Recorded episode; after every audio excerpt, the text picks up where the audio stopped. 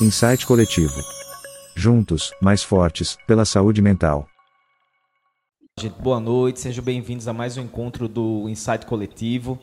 A gente está aqui em mais um encontro ao vivo no YouTube, né? Como prometido, pelo menos uma vez por mês a gente tem conseguido fazer esse encontro ao vivo. Como vocês sabem, a gente está aí, né? Com um financiamento coletivo lançado e através do financiamento coletivo a gente tem conseguido bancar né, o estudo, e pelo menos uma vez por mês a gente está aqui firmes e fortes fazendo essas discussões. Né? Eu sou Adriano Araújo, sou médico, psiquiatra, criador aqui do Insight Coletivo e tenho coordenado esse processo de discussão de temas relacionados à saúde mental, que são temas pertinentes para as pessoas de modo geral. As pessoas que compõem hoje o Insight Coletivo, na sua maioria, são profissionais da saúde, de diversas categorias que têm discutido esses temas relacionados à saúde mental, mas também existem outras pessoas interessadas em aprender mais é, sobre saúde mental que não sejam profissionais da saúde. Então, a comunidade ela tem crescido cada vez mais, tanto dentro do YouTube quanto dentro dos grupos de WhatsApp do Insight. A gente tem feito discussões, a gente fez uh, mês passado uma discussão de caso clínico, vamos fazer outra discussão de caso esse mês e enfim, as coisas estão acontecendo e, e, cada vez mais a comunidade está crescendo, né? A gente, inclusive, está preparando aí uma surpresa, um relançamento do Insight Coletivo. E aí vem novidade por aí, vocês fiquem atentos que a gente vai ter novidades em breve, ainda esse mês, para o Insight se tornar ainda uma experiência melhor para as pessoas que estão dentro da comunidade, no sentido de ter experiência de conviver com outras pessoas e discutir temas relacionados à saúde mental, mas na experiência do aprendizado, que é essa, essa é a nossa vocação. É a vocação de trazer conhecimento, conhecimento de fontes confiáveis, conhecimentos que é, checados, validados, conhecimentos científicos, mas de fácil acesso para as pessoas. Essa é a ideia. E como a gente, como eu sempre falo, né, quem já assistiu os encontros anteriores vai reconhecer essa fala. A saúde mental é um conhecimento transversal, ele está presente em tudo. Onde existe ser humano, existe saúde mental. Onde existe ser humano, existe subjetividade.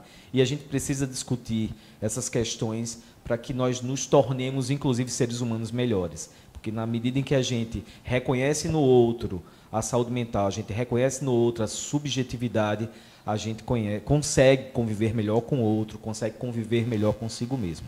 Essa é a nossa vocação e é por isso que a gente está aqui, para transformar o mundo que está ao nosso redor. Essa é a ideia. Hoje, a gente tem, mais uma vez, convidados especiais aqui. A gente vai conversar hoje sobre saúde mental e atividade física. Né? Qual é a relação da saúde mental com, com o movimento do corpo? Por que, que a gente precisa discutir isso? Essa é a ideia. Então, convidei duas pessoas aqui que são pessoas aqui de referência para a gente discutir. Eu queria que vocês se apresentassem, começando aí por, por Bob. Com... Se apresente aí, meu amigo. Vamos lá. É, primeiramente, eu quero agradecer pela oportunidade né, de estar aqui conversando um assunto tão importante para a sociedade. Né? É, meu nome é Roberto, mais conhecido no mundo fitness, vamos dizer, como Bob. Né? É, sou formado em Educação Física, tenho 13 anos. E realmente foi um assunto que, quando eu me formei, não é algo é, que a gente aprende na faculdade, né, que a gente sai preparado para atender esse público, o público que, estão, que está atrás de saúde, qualidade de vida, procurar um, a saúde mental, né, tra trabalhar essa parte. Então eu me formei ali, fui meio que jogado no mercado de trabalho só para pensar em emagrecimento, hipertrofia, e era só isso, era um nicho muito fechado. E hoje, graças a Deus, as pessoas estão é, procurando mais, né, trabalhar essa parte comportamental, né, essa parte emocional. Então, é, vai ser uma noite muito bacana, de muito troca de informações, e eu espero agregar um pouco de conhecimento com vocês. Juliano. Opa. Meu nome é Juliano, é atleta e professor de artes marciais há 12 anos, né? É agradecer a Adriana a oportunidade de estar aqui para trocar um pouco de conhecimento, contar um pouco da minha experiência também, das coisas que eu já passei já. Show. Pois é, a gente, quando eu tive essa, essa ideia né, de, de trazer essa discussão, primeiro porque a gente, aqui no Insight, a gente tem feito discussões é, vamos dizer assim, que foge um pouco da obviedade, né? Assim, porque quando a gente fala de saúde mental, de modo geral, né, os psiquiatras, os profissionais da área, eles tendem a trazer muita coisa da doença, né? Ah, vamos falar de depressão, vamos falar de ansiedade, vamos falar, né? Não que a gente não tenha que discutir isso, eu, eu sei que a gente tem que discutir, eu acho que são, são temáticas importantes. Mas quando a gente fala de atividade física, por exemplo, a gente está falando de saúde. E isso é, inclusive, muita gente diz assim que o, o, o profissional da, da, da, educação física, o profissional né, da, é um dos poucos profissionais da saúde, porque os outros são da doença, né? A gente trata da doença, a gente passa remédio, a gente cura, a gente né, tenta, tenta ajudar as pessoas, né?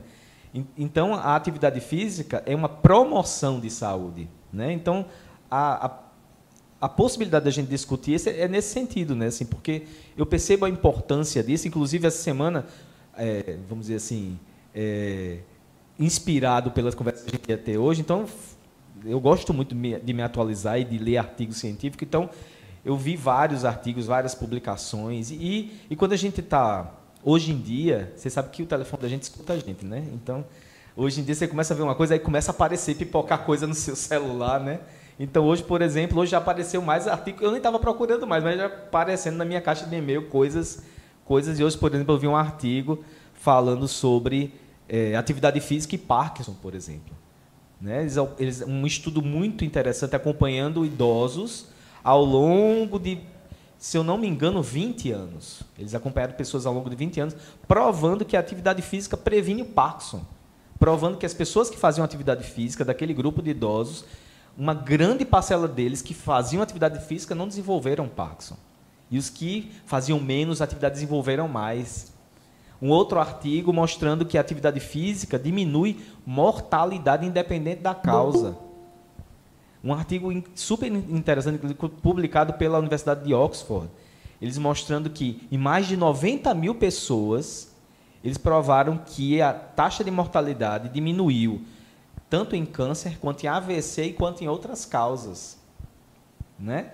Ou seja, é, o movimento, a atividade física, você fazer atividade física, de fato é muito relevante. Tem um outro artigo também super é, recomendado que compara grupo, um grupo de pessoas que faz atividade física, né, e um grupo que não faz atividade física e o desenvolvimento de depressão, por exemplo.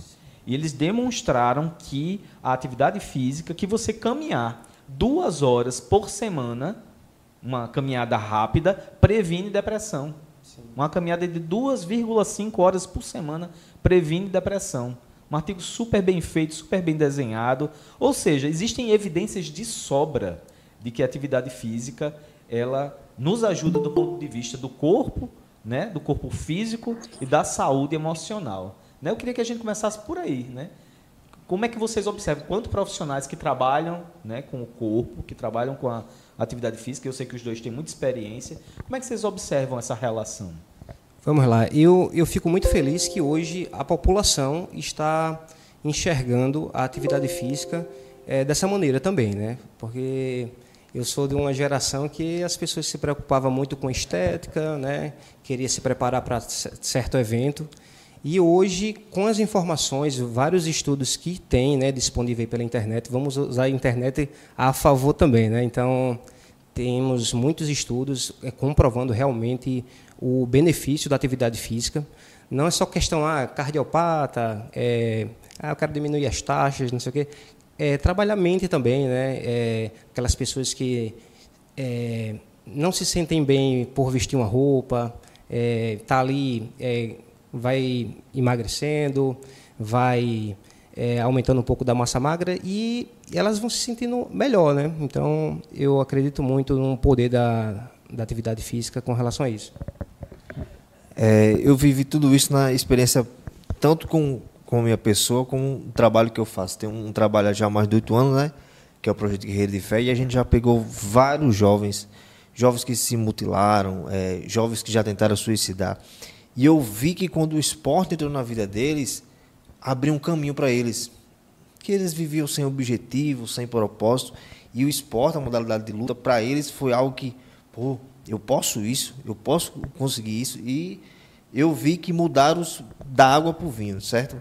É, garotos que não tinham perspectiva de vida nenhuma, que conseguiram ver a, a, a luta ali com um objetivo, mudaram, é, é, saíram das drogas, para, pararam de se mutilar, uns que já tentaram até suicidar. Hoje a mentalidade deles é totalmente diferente. Dá para ver que a luta colocou o propósito neles. Né? Eu acho que é, o que falta às vezes nas pessoas é, é o propósito. O que faz você estar tá cabisbaixo, é, é, desanimado, sem querer viver, é o propósito de vida. E eu, eu vejo que a luta, a atividade física, coloca, coloca o objetivo. Entendeu? Então, quando eu vi que a luta entrou, pô, você pode isso. E eu creio que todo mundo tem um, um, um grande potencial dentro de si, basta você despertar, né? A luta, estou falando por experiência própria, ela faz isso, ela desperta o gigante que está dentro de você. E eu vejo que, que isso realmente é um poder extraordinário. E eu queria que mais gente, pessoas tivessem acesso tanto à atividade física como esporte de luta, para mudar esse contexto geral que infelizmente a gente vive, né? Eu sei assim que na correria do dia a dia, né, é, muitas desculpas são dadas, né, que eu não tenho tempo para fazer. Está aqui um exemplo. A Adriana, eu passei muito tempo treinando ele 5 horas da manhã, né? Então a gente acordava de 4h20, 4h30, né? E estava escuro muitas vezes, estava chovendo, chovendo. Ah, não tem desculpa não, não tem chuva aqui, tem desculpa não, vamos fazer o treino na escada do condomínio, então vamos fazer. Então, tipo, é, é só você se organizar um pouco, eu acho que dá para você fazer. Né? Não, você não precisa estar na melhor academia, no melhor ambiente, no melhor cenário. Eu acho que atividade física tá, é só você ter uma boa orientação, uma boa informação que dá para você fazer, não importa o lugar. E, hoje, infelizmente, as pessoas não colocam a atividade física como algo essencial. Né? Ela é, é, o pessoal que chegar no final do mês, aí, ah, se sobrar aqui eu vou é, pagar a academia. Pô, é, é já era para ser algo já reservado seu, né? Aí lá na frente o barato sai caro. A conta chega, né? exatamente. E muito caro, viu? Não, pois é. Esse final de semana, no, no grupo lá do WhatsApp do, do Insight Coletivo, rolou uma discussão parecida com isso, né? Porque eu coloquei uns artigos, mexi com o povo lá, né? Quem é que faz atividade física, quem é que não faz, como é que é a história e tal. Aí surgiu essa discussão exata, assim, tem da importância da atividade física e, e de como existem muitas pessoas ainda. Eu, assim, eu não tenho dados assim, mas eu, eu perceber que acho que existe mais pessoas hoje fazendo atividade física. Tanto é que as academias estão lotadas. Você chega, né, uma hora dessa, não tem mais. O pessoal reclama que vai uma hora dessa para a academia, não tem aparelho, eles ficam disputando aparelho e tal. É, então a impressão que dá é que aumentou, mas ainda tem muitas pessoas que não fazem atividade física, né?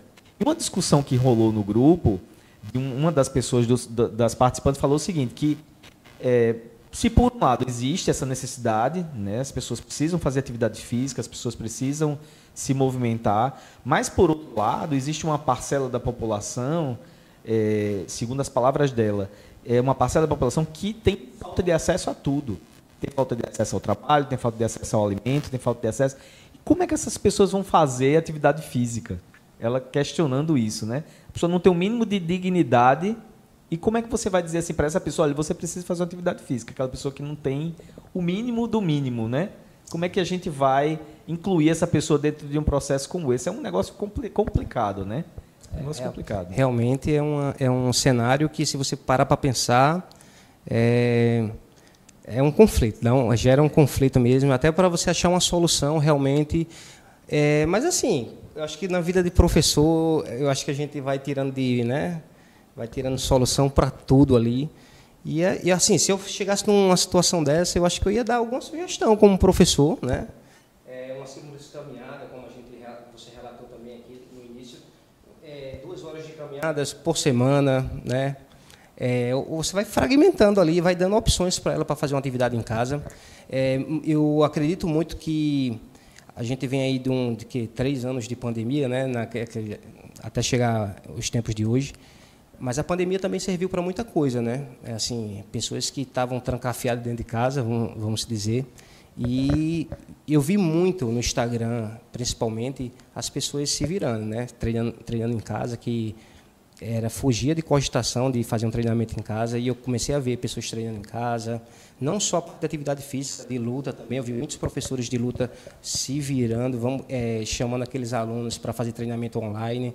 Então a gente foi, de alguma forma, a área também teve que se modernizar, né? Assim, vamos entrar num cenário online e eu acredito muito na informação. Assim, um, um cenário desse que você falou realmente é difícil. É, você chegar para uma pessoa que não tem um acesso né, a nada e é dizer que faça atividade dizer, física, dizer né? que faça atividade física, né? Mas por outro lado tem experiências que são exitosas até nisso, né? Que você estava falando do projeto que você trabalha lá. Como é que é esse projeto, Juliano? É um projeto que a gente trabalha com crianças e adolescentes, né? No momento que a gente está só com os, os adolescentes e um os mais adultos, né? Pouco de espaço, logística e tal. Mas, assim, embora que seja difícil o acesso atividade física, a gente tem, eu creio que muita gente tem acesso à internet. E ainda bem que a internet tem muita coisa boa aí para as pessoas. Treinos rápidos, o que eu mais vejo aí, né? Treinos de 15 minutos, treinos de, de, de 10 minutos, de que dão resultado, né? Então eu vejo que, que, se a gente se esforçar um pouco, dá certo. Eu vejo no trabalho que eu faço do, do projeto, a gente não tem que, antes, agora que a Nocaute disponibiliza espaço para treinar, mas antes a gente usava sandálias como manopla. E o pessoal, o pezinho era, era garrafa de, de, com areia, aquelas garrafas de beber água. E o pessoal treinando com tudo lá. Eu, pô, tá vendo o pessoal aqui não dando desculpa. Ah, eu não, eu não tenho tênis, não tem problema, vamos para areia, vamos treinar areia. E sempre a gente colocando, não, você tem que colocar a atividade física, a, luta com prioridade, cara, que é algo, na minha vida mudou, né? eu creio que pode mudar a vida das pessoas também, né? Mas como você falou, infelizmente nem todos têm esse acesso. Por isso que eu acho de grande importância esses trabalhos sociais, né? Para introduzir essas pessoas que não têm condição de pagar uma academia e apresentar o esporte, né? A atividade física, a luta, como é o meu caso. Na prática de vocês, assim, vocês é, conseguiram ou, ou dos atendimentos que vocês fazem no dia a dia, é, identificar pessoas que chegaram com problemas emocionais no acompanhamento de vocês e vocês conseguiram perceber que, que esse acompanhamento mudou esse cenário? Como é que é a percepção de vocês nesse sentido? Assim, é, tem mais ou menos um ano e meio, dois anos que, vamos dizer, esse público fitness, né, que visa resultado, estética, eu já não atendo há um certo tempo. Né? Então, é, eu mudei um pouco o, público que eu atendo. Hoje eu atendo crianças e adolescentes e adultos também com algum tipo de deficiência. Né? Então, é, a maioria dos meus alunos são é, pessoas com autismo, TDAH, eu tenho alunos com síndrome de Down. Então, eu tenho algumas experiências nos atendimentos com eles já, de crianças que não entravam em certos locais, né? É, não socializava de jeito nenhum. Então, você chegar para um pré-adolescente, né, e que tem problema de socialização, não gosta de, de, de, de tirar foto de jeito nenhum, e você é, fazer com que a autoestima dessa, desse adolescente, né, depois de uma prática de uma atividade física, melhore, ele, ele está inserido na sociedade, me chama para tirar uma foto, já é gratificante demais. Eu acho que são pequenas respostas que é, e os objetivos assim alcançados é, que a gente vai ficando feliz com essas coisas, né? E a, a, família também fica feliz com os resultados. Então, eu acho que é nessa linha. Muitas pessoas já já já atendi dando aula e tal eu não sei, como, eu acho que já é de mim já, não sei como perceber, mas eu sei que eu percebo que alguma coisa está errada, né?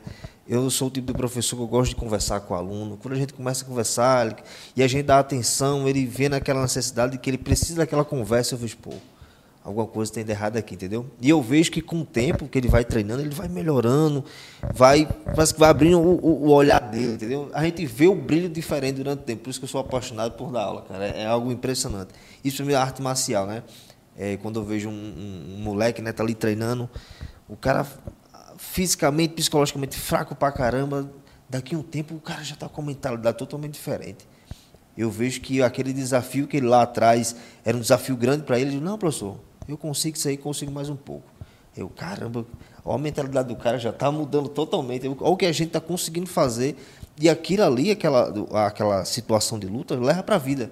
Né? Daqui a pouco é um cara que não está vendo, ah, faltou, tá faltando emprego, o cara vai lá e não, vou conseguir, vou lá. Eu tiro por mim, quantas lutas eu achei que eu ia perder, estava lá, levando porrada no terceiro round, do nada eu, o cara me pega e o meu Deus, como é que eu vou sair daqui? Não, mas eu vou acreditar. Eu saio e nocauteio o cara. Teve uma luta, cara, que eu apanhei tanto. apanha o primeiro, o segundo, metade do terceiro, dou um soco, acaba a luta. Eu, caramba, aí eu levo pra minha vida. Às vezes vem uma situação difícil, né? Aí eu, não, isso aqui é como uma luta. Só é tantos rounds. Vai passar e eu vou para a prova. E eu começo a falar isso para os alunos: ó, não, sei o que você está passando, mas bota na sua cabeça que é só um momento. Daqui a pouco vai terminar o round. Mas lembrando que vai vir mais. É, é uma boa metáfora, viu? Tudo passa, né? Tudo, Tudo passa. passa. É, eu também sou praticante de jiu-jitsu e eu levo muito o jiu-jitsu para minha vida. Não é só uma questão de esporte. Eu acho que é uma filosofia de vida, assim, para mim. Sabe? A arte marcial realmente é Eu levo e, e, eu tento é, transmitir isso para os meus alunos também, né? Exemplo, agora eu tenho, eu estou com um aluno de seis anos, é, com laudo de autismo nível 2 de suporte, né? E a mãe dizia: "Eu não vejo botando, é meu filho botando um kimono". Por problemas sensoriais do autismo, é, é, ela não via de jeito nenhum o filho botando kimono. Então, eu fui ali aos pouquinhos, né? Primeiro botou a calça, ele aceitou. Ele vai ganhando confiança, vai né? ganhando confiança. Aí eu comecei a dar aula só de calça também para ele, para ver que a gente estava na mesma.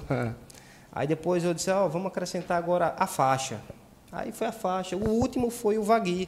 E ele aceitou. Então, a mãe vê o filho de kimono amarrado, não uma tem vitória, preço. Né? É uma vitória, né? Entendeu? Então, assim, eu acredito muito no poder do esporte, não importa se é só uma atividade física, os esportes, as modalidades, eu acho que você tem que ver é, qual o esporte que você se sente bem, não é só questão de modismo, né? A gente vive também numa sociedade de alguns esportes que chegam, viram uma febre na cidade e as pessoas, ah, aquele esporte é para mim, porque fulano ficou daquele jeito, eu vou ficar.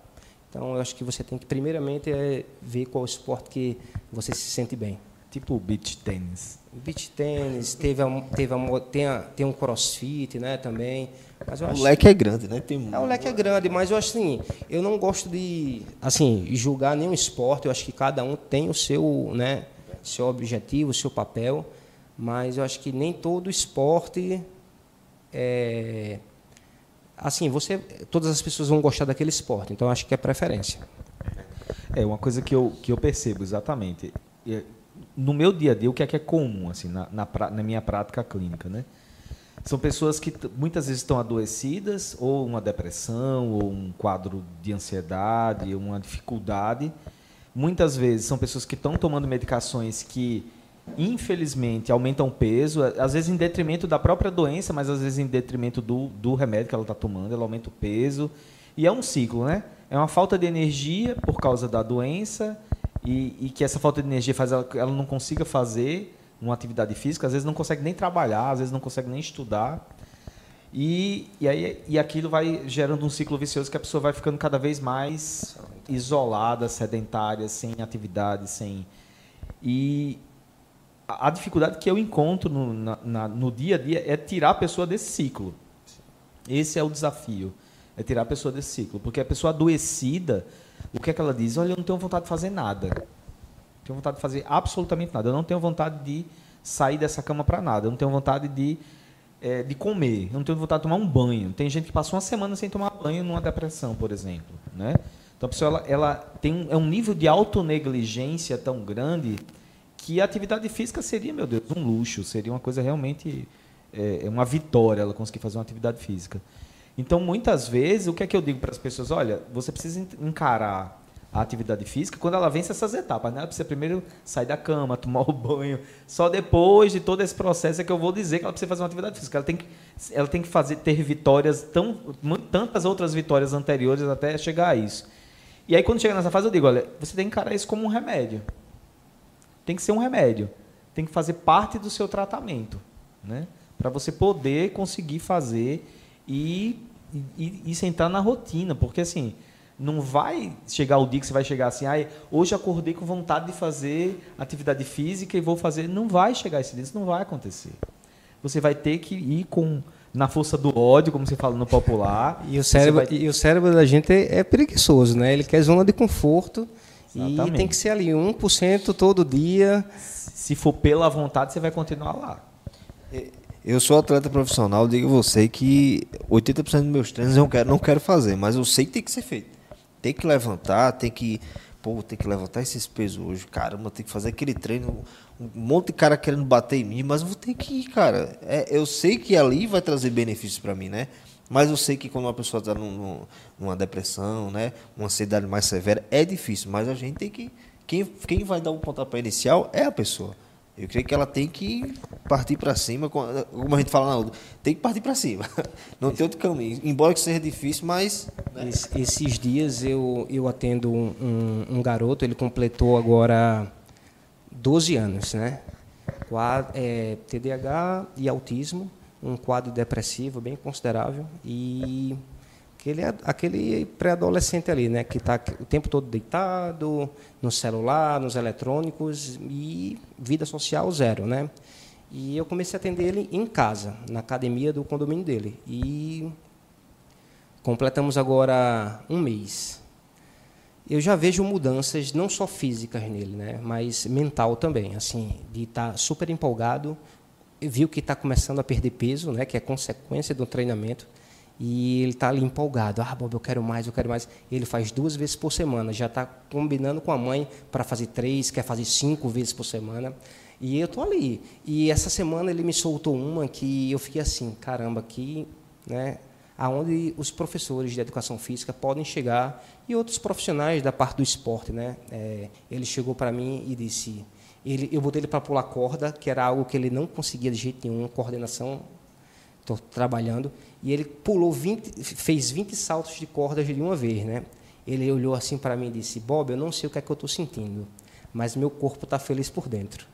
Aí eu, uma, uma sacada, né? Assim, eu, aí eu disse: É, você vai sentir coisas melhores por vir aí. E são dessas coisas que a gente é, né, está precisando. É, e é essa sensação. Quem, quem faz atividade física rotineira é essa sensação, né? É essa sensação de estar feliz por dentro que a pessoa busca. E que muitas vezes, e aí é uma coisa que eu percebo, sabe assim, as pessoas que não fazem atividade física, e quando eu vou perguntar por que, que não fazem, é porque elas focam na dor. Elas focam no desconforto da atividade física. E não no prazer, não, né? eu não gosto não, eu fico todo suado, é, é um peso, aí é o peso, é um sofrimento, ela foca na dor. Interessante isso, né? ela foca na dor e, e naquela dor ela não consegue, ela não, ela não passa daquilo. E as pessoas que fazem atividade física, elas focam nisso, nessa felicidade interna. É no pós. Quem faz atividade física rotineiramente e gosta da atividade física, ela não gosta da atividade física, ela gosta do depois. É como lá na academia, né? Tem um treino que a gente faz que é o treino do quadro. O pessoal sabe que vai, desculpa a expressão, vai se lascar. Mas todo mundo, quando termina, pô, treino é bom demais. Tem gente aqui que acaba o treino e quer terminar o treino, porque não quer terminar lá, porque para você ver, né? Quando você vira algo rotineiro, você sabe até você sabe que vai sofrer, mas sabe que a recompensa é bem maior depois, né? Exatamente. E são sensações que você não consegue de outro jeito, que só a atividade física proporciona. Né? Então, assim, é, é, é, é por isso que muitas pessoas são realmente, entre aspas, viciadas mesmo na atividade física. Mas é, não é na atividade física, é no pós. É na sensação que ela tem depois. Diz que a, a, corrida dá isso. As atividades aeróbicas, principalmente, elas dão mais isso do que, do que outras atividades. Né? Eu mesmo lá em casa, né? Cheio de domingo, aí eu vou pro lado, vou pro outro. Aí minha esposa, vá treinar, vá. Aí eu, não, mas eu disse que ia descansar. Vá treinar, que eu tô vendo que você já tá ficando já. Aí eu pego, vou, quando eu volto, aí minha filha, quando eu chego, ela, a benção, pai. Ai, nem, nem desci na moto, porque ela quer ver como é que eu vou falar a benção para perceber se eu estou relaxado ou não. Ela me falou, você vê, né? É, como o poder da, da atividade física, né? Faz na gente, né? É muito bacana. É, e viciante, viu? É, de fato. De fato é. Gente, se vocês tiverem alguma pergunta, né? Eu estou escutando o pessoal entrando aí no Google, Google Meet. Se alguém tiver alguma pergunta, é só levantar a mãozinha aí, viu? E pode interromper a gente a qualquer momento que a gente responda as perguntas, ok? Se tiver alguém, alguma pergunta aí, pode, pode ficar à vontade. Tá? E a, e a gente vai tocando o papo aqui. Pois é, é de fato é, é uma, uma questão essa de como fazer as pessoas aderirem à atividade física. E aí é o que eu digo, use isso como que usa um remédio, né? E se você não gosta, use quem, como, como quem toma um remédio ruim e que tem que ficar bom para tomar esse remédio ruim. Se você não gosta, então... E outra coisa que eu também deve, eu digo para as pessoas, faça o que você gosta. Uma vez eu, eu atendi um, um, rapaz que ele, ele, ele dizia que não gostava de atividade física e que ele se sentia muito fracassado porque ele começava e não terminava a atividade física. Como é que é isso, começar e não terminar? Não, porque eu entro no negócio, eu não gosto, aí saio. Eu entro no negócio, eu, eu, eu não gosto e saio. Eu disse, sim, mas você não é atleta, atleta profissional. Por que, que você tem que ir até o fim? Como é que é isso ir até o fim? Aí ele parou assim, é mesmo, né? Eu disse, é, você, você tá lá para fazer atividade física. Então vá lá, experimente e vai, experimente várias coisas, tente e tal. Aí passou um tempo, ele voltou da outra vez. Rapaz, eu achei o que eu gosto. Estou fazendo um negócio lá, não sei o que e tal. Então tem que tentar. Você não é atleta profissional, porque as pessoas às vezes acham que não. Eu vou entrar num jiu-jitsu, por exemplo. Então eu tenho que entrar e tem que ser faixa preta. Só vai dar certo se eu for até faixa preta. Isso é um não faz sentido, não, não faz, faz sentido. sentido. né? É, e realmente as pessoas têm que identificar o esporte que gosta, a atividade que gosta. Não adianta nada, é, pronto, eu, eu tenho muitos casos de amigas, pronto, própria, é, até minha esposa mesmo, vamos para o jiu-jitsu? Chamei minha esposa para o jiu-jitsu, mas é inegociável com ela. Aí é, não, não gosta daquele agarrado, não sei o quê. E aí é questão de preferência mesmo. Tem muitas mulheres que se identificam com a parte de, de Muay Thai, de kickbox, do boxe, que não tem o, o agarra-agarra, como fala. Né? Então, eu acho que tem gente que vai gostar da corrida, tem gente que vai gostar do beach tênis, tem gente que vai gostar do, do yoga. Então, eu acho que cada, cada pessoa vai ter ali sua preferência e é isso, focar no que gosta. É, focar no que gosta. Né? É, quando eu ia atender em salão de musculação, eu usava muito da estratégia seguinte, eu fazia a primeira avaliação né, com, com o cliente e eu via quais eram as preferências dele. Né? Eu, eu tocava logo muito nesse assunto. Eu via muitos professores robotizados, era um treino igual para todo mundo. E eu sempre gostava de conversar com, com os meus alunos, né, de o que é que você gosta de fazer? Ah, eu gosto de treinar, um exemplo, peito e ombro. Certo? Não gosto de treinar perna. Então vamos começar pelo que você gosta, né? Não adianta. E, e, e os exercícios de peito, aqueles alunos que já treinavam. É, você gosta de fazer que exercício? Ah, eu só gosto de fazer supino reto e crucifixo. Vamos começar por eles. Imagina aí você começar é, um negócio na sua vida no, no, com algo que você não gosta. É frustrante algumas vezes, né? Então, eu sempre usava dessa estratégia. Vamos é, começar pelo que você gosta. E na maioria das vezes dava certo. É, tinha, já teve casos de alunos meus que me contratavam como personal para atender ele de 10 horas da noite. É, treinava três vezes por semana. Dessas três vezes por semana faltavam faltava duas, porque dizia, ah, eu estou cansado, não sei o que. Eu disse, vamos fazer uma coisa? Vamos mudar o, o seu horário? Vamos treinar de 5 horas da manhã? Ele disse, não, não me vejo treinando de 5 horas da manhã, não, eu quero dormir. Eu acordo de 7, já tomo um café e pulo no trabalho. Disse, vamos fazer antes do seu trabalho? Vamos tentar. Esse cara não treina mais comigo, ele foi morar no Rio de Janeiro, mas até hoje eu entro no Instagram dele e vejo que ele é, optou pelo treino de 5 horas da manhã. Então foi uma estratégia que deu certo. Mas é assim, não é uma receita de bolo, né? É, você vai tentar, não dá certo, faz outra coisa. É que, é que, nem minhas filhas, né? Eu achava que ia gostar de luta, gostava de vôlei. Não, minha filha, vai lá, joga vôlei. Aí fala agora que o, o mais novo, agora que nasceu, vai gostar de luta, que ele já fica pá, pá, batendo no saco. Não importa o que ele vai fazer. Eu quero que ele faça algum esporte, alguma atividade física. Eu aqui estou aqui para apoiar, independente que seja. Mas, mas assim, no, no, no ambiente de luta tem muito isso, principalmente na luta, né? O pai tem um menino, uma menina, ele meio que é, transfere né, aquela, aquele gosto, aquela preferência pela luta, ah, que meu filho vai fazer.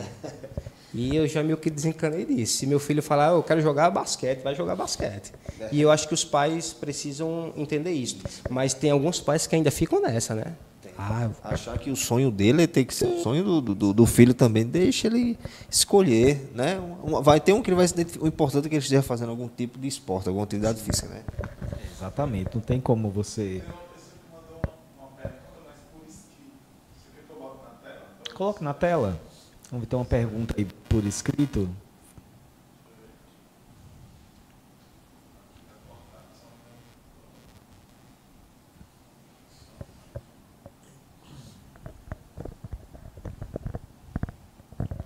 Pois é, é um desafio, né? Isso, isso eu consigo ler daqui. Minha pergunta de Silvia, né? É, Silvia está perguntando minha, é, o que fazer quando um paciente bipolar recusa o tratamento medicamentoso e acha que vai estabilizar e ter uma qualidade de vida, de sono equilibrado somente fazendo atividade física. Ele faz atividade física duas vezes ao dia, todos os dias.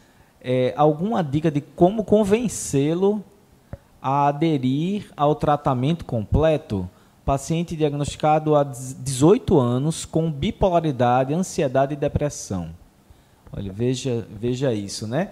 É interessante, Silvia, isso, porque recentemente eu, eu uma pessoa que eu acompanho, ela entrou exatamente nessa condição, essa pessoa que eu acompanho. Ela, porque a bipolaridade é uma doença, né, como o próprio nome diz, a bipolaridade é uma doença de dois polos. A pessoa tem o, o polo da depressão e tem o polo que a gente chama da mania, que é a fase de euforia, que a pessoa está extremamente eufórica, cheia de energia e ela acha que vai conquistar o mundo, né? Assim, ela acha que tudo vai dar certo e que ela e que ela, enfim, ela é boa em tudo. E aí quando nessa fase de muita energia, muitas pessoas inclusive fazem exatamente isso que essa pessoa faz. Ela começa a treinar desesperadamente. E ela acha que é, ela está treinando porque ela vai ficar muito boa naquilo. E às vezes a pessoa treina mais de uma vez ao dia, né? Como exemplo que eu coloco aí, duas vezes ao dia. Provavelmente, não sei, não conheço a pessoa, não sei a situação, é provavelmente ela está no polo da euforia. Provavelmente essa pessoa está no polo da euforia. Principalmente se não for o hábito dela, né? se não for o hábito é, de, de, treinar tanto assim. Né? Às vezes a pessoa sai da depressão. Engraçado, é, é, essa pessoa que eu, que eu acompanhei, que estava nessa situação, ela saiu de um episódio depressivo, que ela nem se levantava da cama. Aí começou a fazer o tratamento, aí foi melhorando, melhorando, melhorando, e entrou nessa fase da euforia. Aí na fase da euforia ela ficou tão bem, tão bem, que o personal dela dizia que ela corresse 5 quilômetros, ela corria 10. Dizia que ele fizesse. Ele me contou essa história. Dizia que ele mandava ele fazer 30 flexões, ele fazia 100. Aí o personal dizia, mas rapaz, não estou mandando você fazer isso, não, mas eu, eu posso fazer. Aí fazia tudo e, e treinava duas vezes ao dia e tal. E, e, essa euforia toda fez a pessoa, inclusive, igual o que Silva está dizendo aí, parar de tomar medicação, porque disse que não precisava mais. Pronto, a atividade física me curou. Você vê que é o extremo da. O extremo é o outro lado. Né? A atividade física me curou, então não vou precisar mais tomar remédio, não. Aí, infelizmente, o que é que acontece numa situação como essa? A previsão, né? Não sou de fazer previsão, não, mas é o que acontece no curso natural da doença. A pessoa entra nessa euforia ela abandona o remédio e aí do mesmo jeito ela volta para a depressão de novo. Infelizmente é isso que, que, acontece na maioria das pessoas. E Silvia, é, é difícil, é uma situação difícil. A gente lida na psiquiatria com isso o tempo todo. É difícil convencer essa pessoa a voltar ao tratamento. Nessa fase da euforia, é extremamente difícil você ter argumentação, você dizer para ela que ela não está bem, porque ela está se sentindo ótimo. E o que as pessoas me dizem nessa fase é que elas nunca, nunca estiveram tão bem na vida. É isso que elas me dizem. Eu nunca estive tão bem na vida, então não preciso mais de tratamento. É isso que elas falam nessa fase. E é a gente fica meio que de mãos atadas nessa situação. O que é que eu digo para as famílias, de modo geral? Tente conversar, leve pessoas que essa pessoa escute mais. Às vezes tem um tio, às vezes tem um irmão, às vezes tem uma pessoa, um amigo muito próximo que ele escuta mais. E essa pessoa consegue ouvir e voltar para o tratamento e, e, ser convencido de alguma forma. Mas, de modo geral, é, é bem difícil isso. Nas, nas, experiências que eu tenho, às vezes acontece, alguém, alguém próximo, alguém que essa pessoa confia muito e respeita, consegue convencer ele a voltar a tomar a medicação, que é mais seguro, inclusive porque pode tirar dessa euforia sem ir para a depressão, né? Se voltar para a medicação. E outras vezes, infelizmente, essa pessoa vai sair dessa euforia e vai voltar para a depressão. Aí, quando ele chega na depressão, ele aceita voltar para o tratamento. Muitas vezes é isso que acontece na bipolaridade. Tem uma outra pergunta? Eu vi uma mensagem embaixo. Tá. É uma mensagem de Celina. Eu estou testando meu óculos hoje aqui, viu?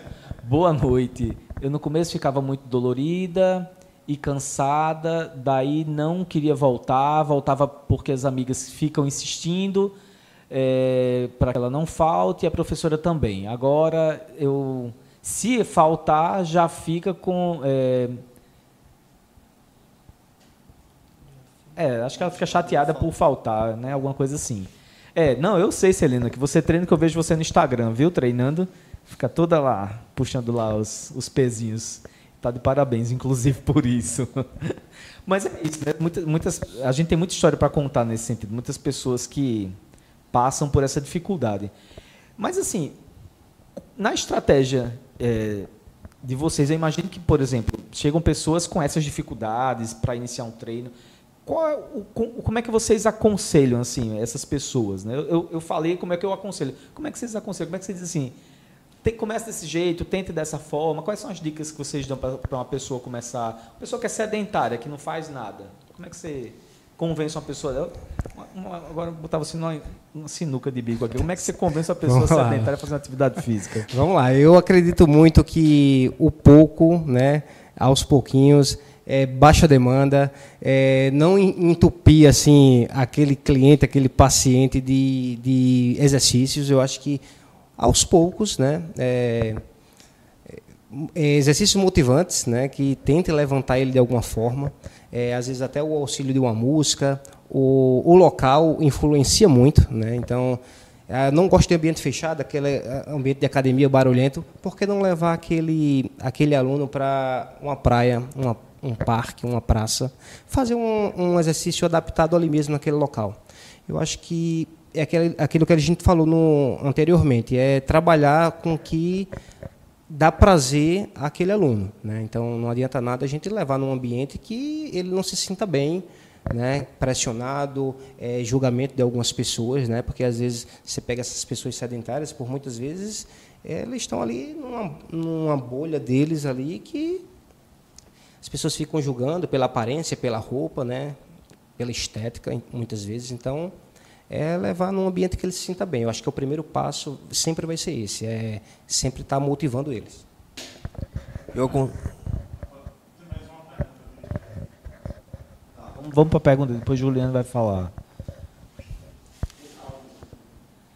Jean, é, entendo que toda e qualquer atividade física deve ser tratada tratado com uma visão dinâmica, própria e particular de cada pessoa na sua alteridade com a vida. Se uns começam pela via da dor, outros não. O importante é começar ou terminar um exercício.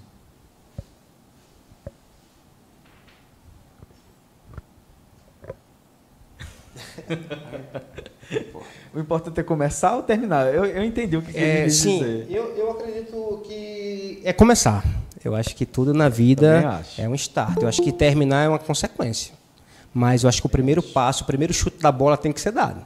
Porque se você ficar sentado no sofá, só se lamentando, não vai a lugar nenhum. Né? Então, acho que o primeiro pontapé tem que ser dado. Dói muitas vezes, né? Como a amiga relatou ali, estou toda quebrada, toda dolorida, mas é um processo natural, né, do corpo se adaptando. Muitas vezes as pessoas vão lá para o seu ambiente, né, sua, seu estúdio lá, sua academia. Ah, estou toda quebrada, eu posso tomar um relaxante muscular? a primeira pergunta é essa para mim. É, e a gente vai trabalhando essas informações, né? Diz, ó, não, evite tomar, porque é um processo natural do nosso corpo. Daqui uns quatro dias está tudo primeira. Mas é isso, respondendo a pergunta do, do colega aí, Jean, né? Isso. É, é isso, é, a primeira coisa é dar o primeiro chute, né? Exato. É deixar de ter pena de si mesmo. Para alguns atletas eu falo isso. Para de ser pena de você, cara. Você, eu, eu costumo, costumo dizer, você dá conta. Para de. Você tem que ir para cima, cara. E outra coisa, muito importante, criar rotina. Eu falo sempre para os alunos. Ah, não está com vontade? Venha. Porque quando aquilo virar um hábito, uma rotina, você vai ver que aquilo que se tornava difícil não vai se tornar mais difícil. Entendeu? É como uma menina estava falando no, aí na, na que ela no, no, começo ficava dolorida, depois hoje ela não consegue, porque virou um hábito. Eu creio, falo sempre para os alunos, ó, deixa que crie, é, vire um hábito. Vem, ah, estou sem vontade, venha. Você pode ver que quando você não vier, você vai sentir logo falta. E tentar sempre explorar o melhor de cada pessoa. Eu, eu costumo, às vezes eu passo uma série de exercícios que eu vejo que a pessoa não vai fazer, mas eu fico acreditando naquela pessoa lá. Um exemplo aqui, a série é 20 flexões. Eu sei que 20 para ela vai ser algo, bora fazer 25. Eu coloco tanta fé naquela pessoa, a pessoa faz as 25. Eu falei, tá vendo?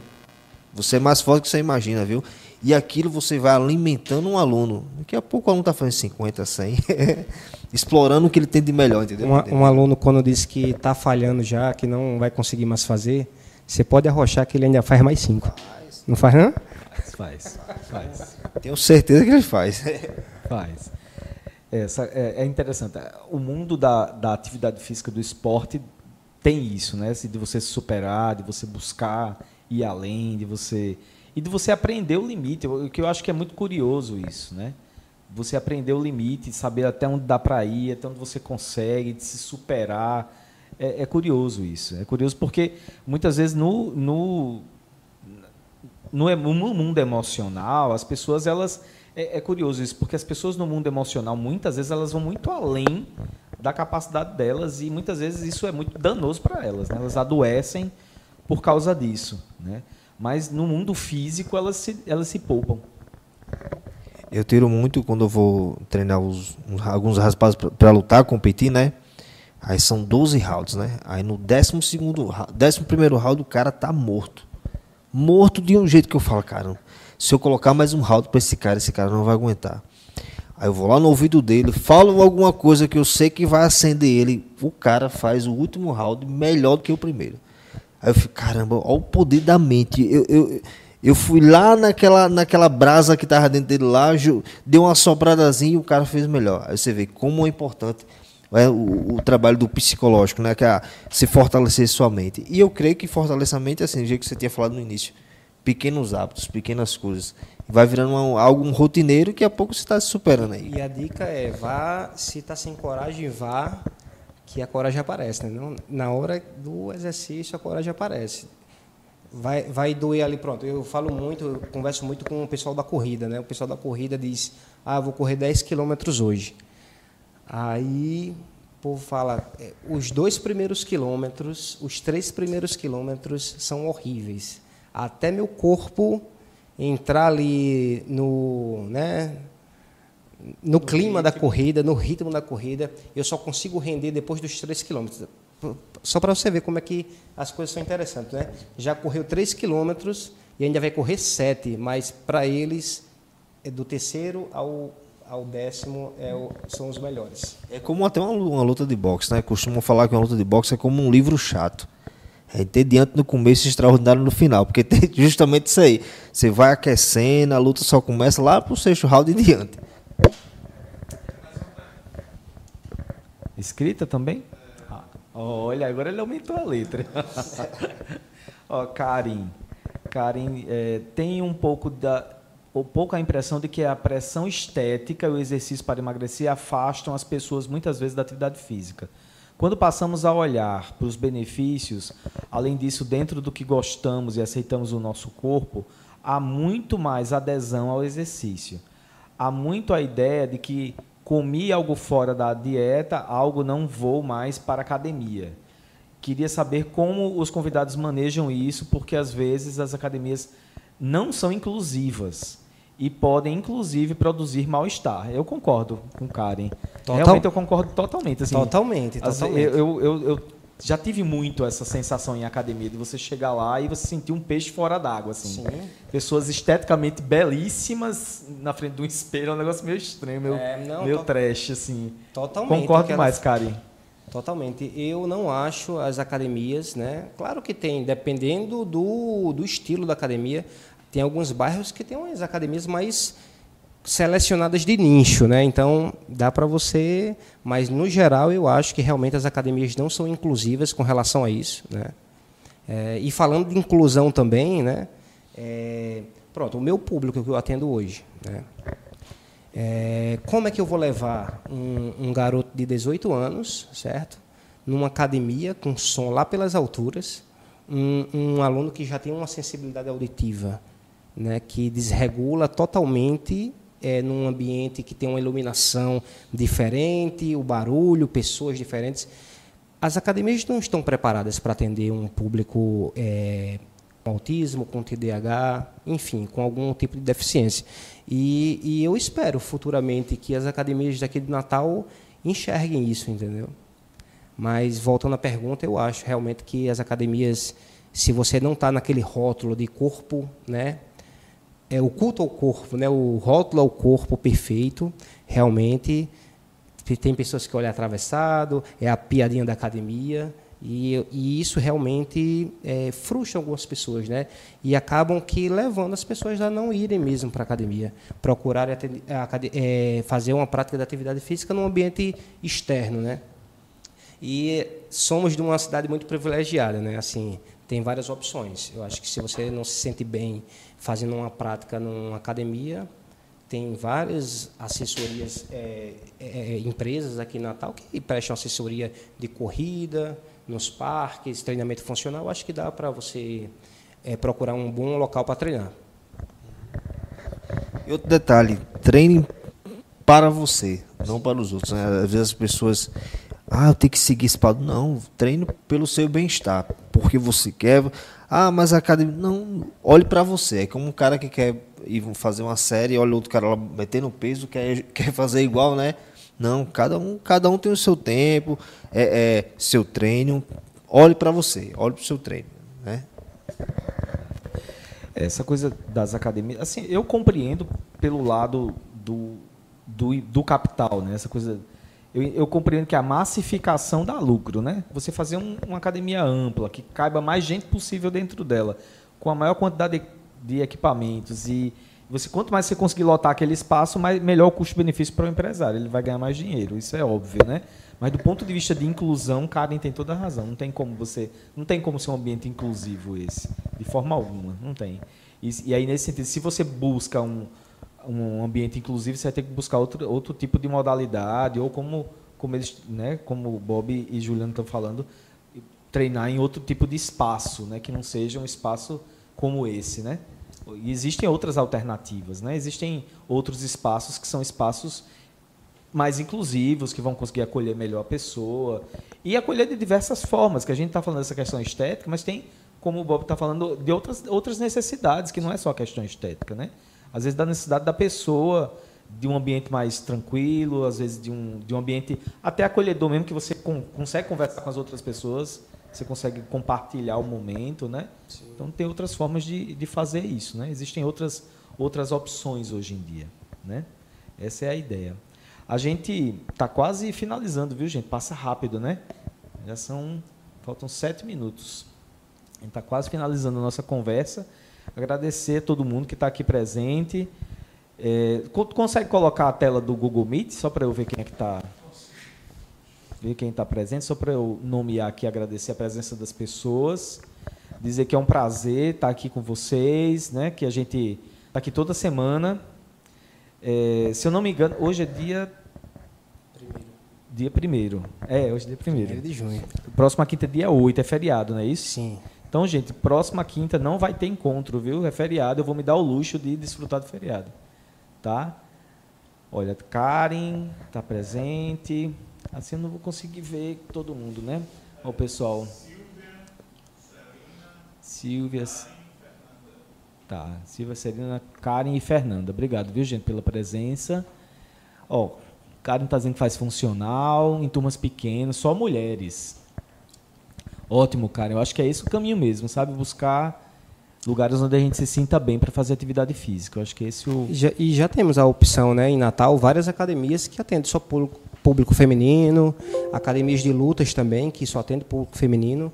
É, se você for atrás, dá para você. Pronto, tem muitas opções também aqui em Natal de treinamento para crianças já, tanto no jiu-jitsu, no karatê, no, no, no boxe, no, tem. Se você for atrás, tem. Então é, estimular né, as crianças também, é importante. Eu, eu dou aula, é, meu aluno mais novinho tem dois anos e o meu maior tem 18. E eu acompanho toda essa transição. Né? Então, é, e eu também tenho que estar preparado para saber é, como é que fazer essa transição. O de 18 anos completou agora e o ambiente clínico onde eu trabalho não é algo já que fica mais interessante para ele. Né? Então, 18 anos ele, a gente tem que fazer aquela né, é, migração para um ambiente de uma academia que ele gosta. Pronto, ele já está naquela fase, 18 anos, meus amigos estão tudo fazendo musculação, eu quero fazer musculação, eu gosto. E, e onde eu trabalho clinicamente fica muito limitado de algumas coisas. Então, já é algo. Eu vou preparando né, esse, a criança, o pré-adolescente, o adolescente, o adulto, para chegar na fase adulta e estar tá ali inserido na sociedade. Né?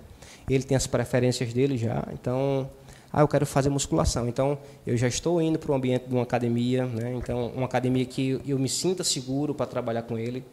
Não é todo tipo de academia que eu posso levar ele. Então, Vou e levo, ele faz dois, três treinos por semana, sai de lá satisfeito. E é isso. Qual o local que você dá aula? Eu dou aula numa clínica em Petrópolis. Já fala pro pessoal aí, já, né? Pode? Pode, Bob, fica à vontade. Eu, eu, eu, trabalho numa clínica, né? Fica em Petrópolis, ali atrás do mercado de Petrópolis, chama Singulari. E lá é, tem toda uma equipe multidisciplinar, né? Então, eu faço parte da, é, na parte de educação física, tem a parte de terapia ocupacional, fisioterapia, fono, então é uma equipe multidisciplinar dentro dessa clínica e eu sou responsável pela essa parte de, de atividade física. Muito bem. Muito show, né? A gente está quase encerrando. E você? Se o cara quiser treinar com você, como é que faz? Ia falar agora, vou puxar agora para mim, né? Eu dou aula no Nocaute Fitbox, pessoal, aqui na Romualdo Galvão, da TV Tropical. Convido a todos aí que ah, não gosto de fazer musculação e tal, mas não estou dizendo que não é importante. É importante sim. Mas se gosta que quiser dar umas batidas no saco, aprender boxe, kickbox, muay thai, convido todo mundo a fazer uma aula teste lá, tenho sei que vocês vão gostar. É, eu sou, eu sou aluno lá, recomendo, viu? Eu vou dizer uma coisa, eu tenho pena do saco, mas é uma delícia chutar aquele saco, meu amigo. É bom demais, amigo. Você sai renovado. É, eu costumo falar, é melhor do que bater nos outros. Mas a, a arte marcial tem isso, né? É qualquer arte marcial, de os adeptos, os praticantes, é assim, é um dia todinho de trabalho. Eu disse, eu quero só ir pelo menos duas vezes por semana tirar meu estresse. Né? as palavras são essas. E realmente o, o, sentimento é esse. Eu, pela minha rotina de trabalho, eu, faz, eu praticava jiu-jitsu todos os dias. Mas pela minha rotina de trabalho, eu estou conseguindo ir uma ou duas. Mas para mim já é. Já vale, Já né? vale. Importante. É isso, gente. Eu queria agradecer a presença de todo mundo. São quase 21 horas. Normalmente nossos encontros duram 60 minutos mesmo. Agradecer a presença de todo mundo. Dizer que semana que vem a gente não vai ter encontro, porque o feriado vai cair na quinta-feira. A gente não vai ter encontro né, na, em outro dia da semana. Mas na semana seguinte, a gente tem encontro sim. Na semana seguinte, a gente vai ter uma discussão de caso clínico. Eu não vou dar spoiler do caso clínico, não, mas aí eu vou. Eu vou publicar lá no, no grupo do WhatsApp, colocar para vocês o caso. A gente vai ter na semana seguinte, depois do feriado, uma discussão do caso clínico. Só vou dizer que é sobre TDAH, não vou dizer mais nada. Está na moda falar de TDAH, vamos discutir um caso clínico sobre TDAH para a gente entender como é que faz o diagnóstico, entender como é que são os sintomas principais. Eu acho que vai ser legal a discussão. Eu vou trazer alguém bem, bem legal para discutir esse caso com a gente, para agregar, enfim. Então é isso, gente. Queria agradecer muito a presença de vocês mais uma vez, dizer que foi, foi um prazer. São duas referências aqui para mim. Obrigado. E queria que vocês dessem um recado final, uma palavra final de vocês aí para o pessoal que está aí assistindo. É, vamos lá, é, quero agradecer também pelo convite. Desculpe aí se pelo nervosismo às vezes, né? É um ambiente que ainda eu estou trabalhando, meu psicológico para isso, mas foi uma noite bem bacana. A gente foi um bate-papo bem legal. E eu espero ter contribuí contribuído de alguma forma, né, conhecimento para o pessoal. E quem tiver alguma dúvida, é, pode entrar em contato que a gente troca uma ideia. Agradecer todo mundo que participou. Adriano, muito obrigado pela oportunidade, certo? E, pessoal, para todo mundo que está assistindo aí, quem vai assistindo depois desse vídeo aí, não desista de você, certo? É, você é o primeiro a poder mudar a sua história, a sua vida. Então, dê o primeiro passo. Às vezes é duro, mas siga em frente que você vai conseguir. É isso, gente. Muito obrigado. Obrigado a todo mundo. Quem estiver assistindo depois, né, muito obrigado pela audiência. Lembrar que o Insight Coletivo tem um financiamento coletivo. Quem quiser, quem quiser nos ajudar a continuar com esse projeto, é só entrar lá no, no Catarse, www.catarse.me barra insight underline coletivo. Lá é fácil, rápido, seguro. Você com 10 reais, que não paga nem o estacionamento do shopping, você consegue contribuir com a gente que faz toda a diferença. A gente tem a ideia da gente, na verdade, é pulverizar o financiamento para que o máximo de pessoas possível consiga ter esse acesso a informações que são confiáveis, que são úteis e que vão ajudar as pessoas de modo geral. Essa é a ideia. E a gente, a gente está aqui para se tornar uma referência na saúde mental e na, na, na, aquisição de conhecimentos relacionados à saúde mental. A gente está aqui para isso. É esse o propósito e a gente vai chegar lá. Estamos chegando aos pouquinhos. Um abraço, até a próxima.